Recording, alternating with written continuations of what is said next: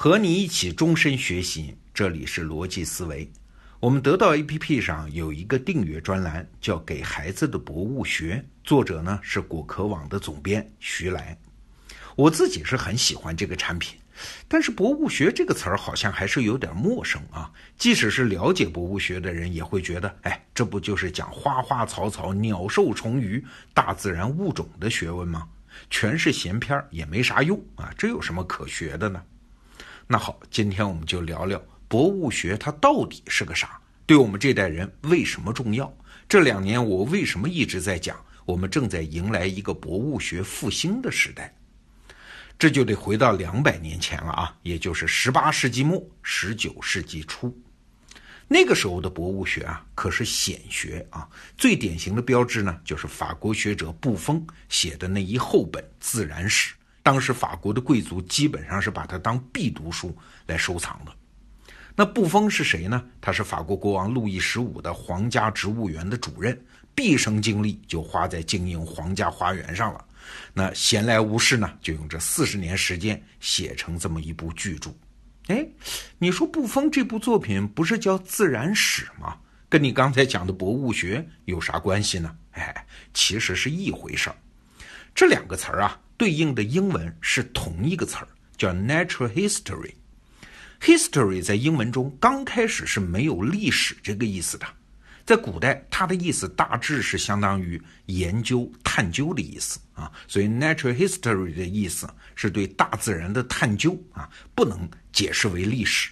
所以后来日本人在近代把它翻译成博物学这三个汉字，其实更贴切一点。我们还是回到那个时代，看看博物学到底是一种什么学问。你得想当时的背景啊，科学还没有后来那么大量，没有那么昌明，知识的总量也还很少，所以西方人自古呢就把关于自然的学问分成了两类，一类呢叫自然哲学，英文是 natural philosophy，还有一类呢，哎，今天我们说更贴切的翻译方法。叫博物学啊，叫 natural history。自然哲学呢，就是想研究自然这些现象背后的原理、原则和原因啊，就是希望通过逻辑的推演，为世界给出系统的因果解释。所谓透过个别现象看普遍本质嘛。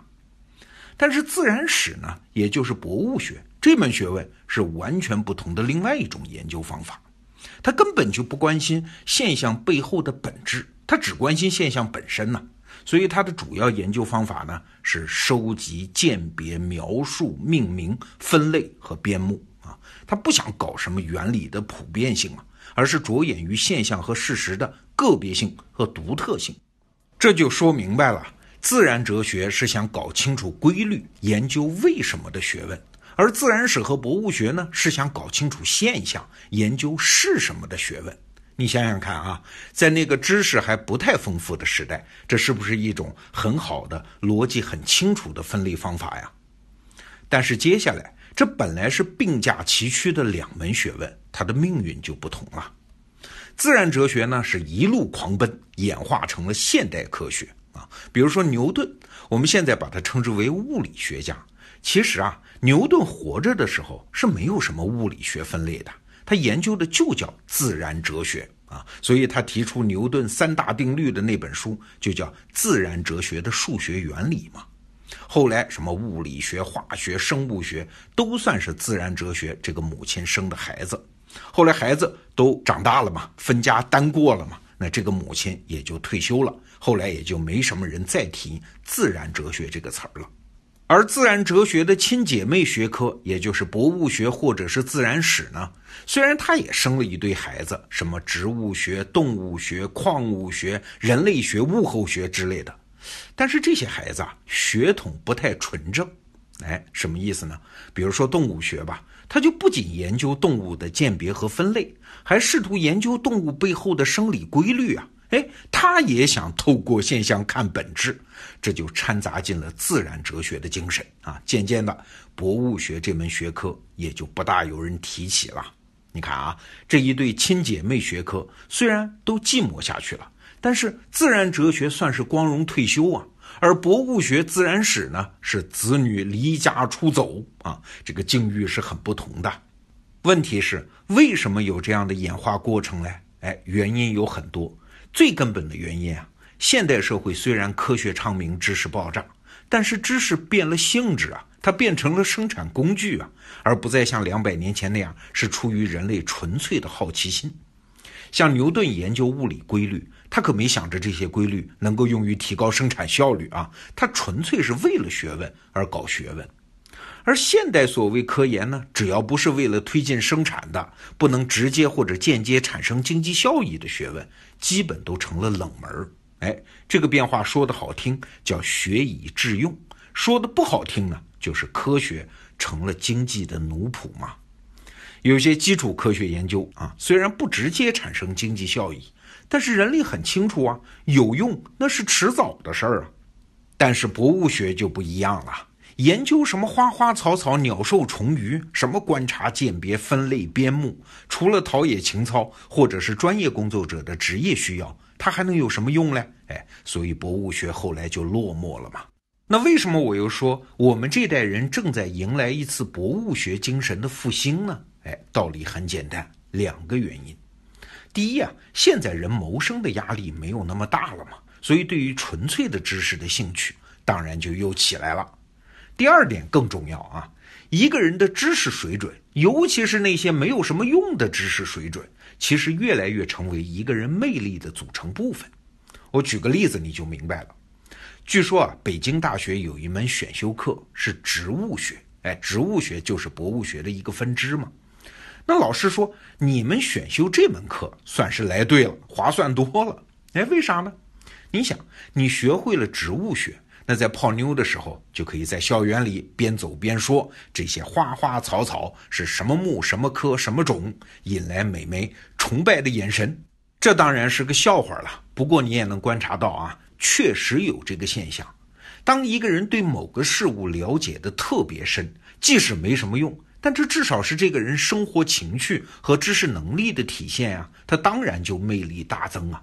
我们现在这个时代啊。人人都需要更广泛的社会协作，而且社会协作也不局限于学校或者是公司内部。所以，怎么体现自己的魅力呢？哎，博物学精神其实能帮到你。所谓的博物学精神，咱们说的不好听啊，就是用来吹牛显摆的谈资；那说的好听呢，就是纯粹的对知识本身的兴趣。不过，我必须强调一点啊。我之所以反复用“博物学精神”这个词儿，而不是用“博物学”这个词儿，是因为这二者之间是有重要区别的。